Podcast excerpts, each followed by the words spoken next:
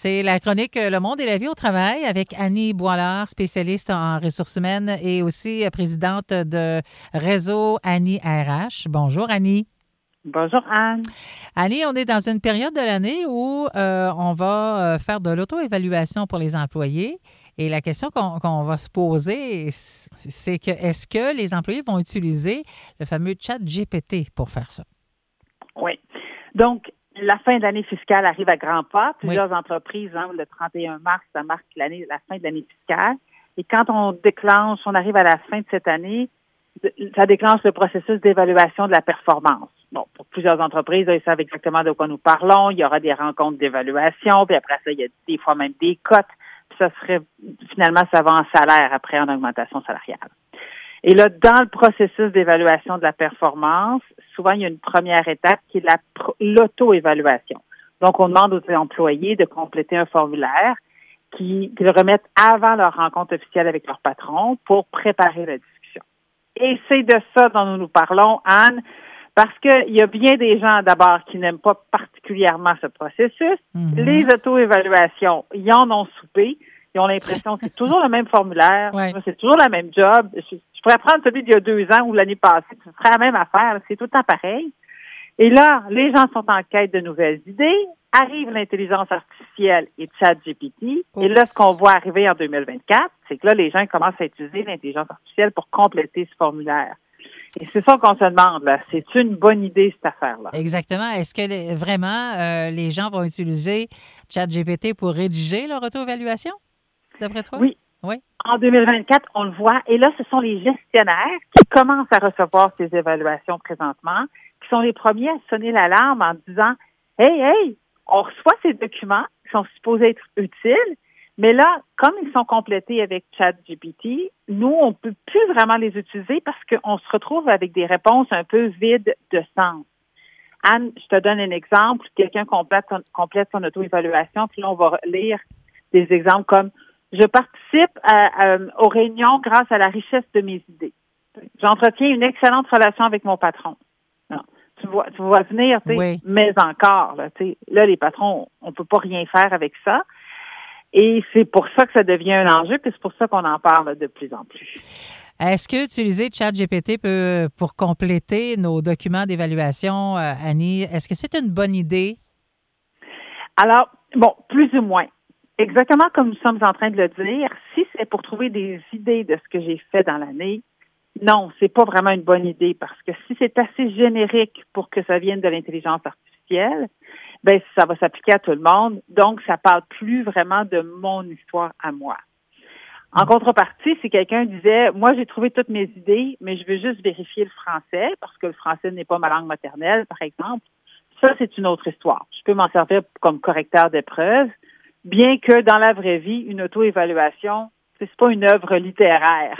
ça ne veut pas publier. Il y a des petites coquilles de français, c'est pas grave. C'est généralement quelques points de forme, quelques puces. Là, c'est comme ça que c'est rédigé.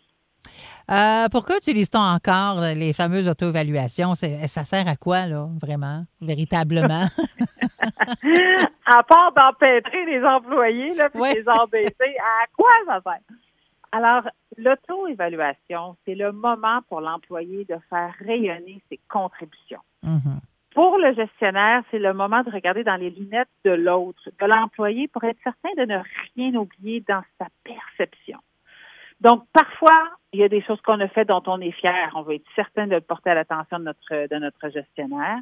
Parfois, on a fait des choses, c'est pas par mauvaise volonté, mais le gestionnaire l'a pas vu. Bon, des fois, on est multisite, mon boss, il était même pas là. Parfois, mon boss était là, mais pas nécessairement porté attention. Exemple, on a embauché une nouvelle personne en début d'année. Mon patron l'a embauché, on a signé des contrats, puis après ça, plus ou moins, il s'en est plus ou moins occupé. Puis moi, j'ai été là tout au courant de l'année pour répondre aux questions de cette personne-là, rappeler les règles de sécurité, m'assurer que la personne allait bien, veiller à son travail.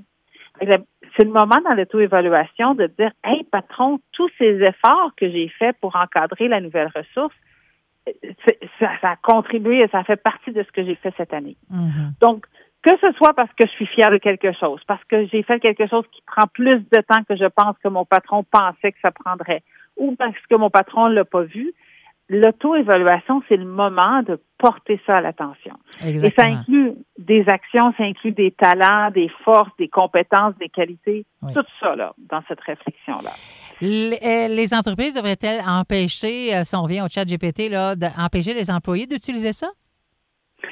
Non, mais ben, toute l'idée d'empêcher la technologie, mhm. c'est jamais une très bonne idée, sauf mhm. que c'est intéressant pour les entreprises de se demander pourquoi les employés ont-ils le réflexe d'aller sur l'intelligence artificielle?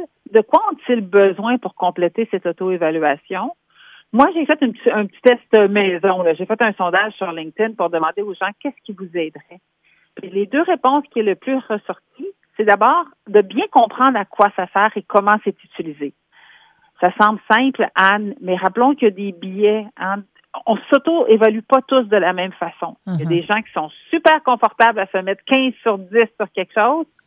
Il y a des gens qui sont beaucoup plus humbles dans leurs approches.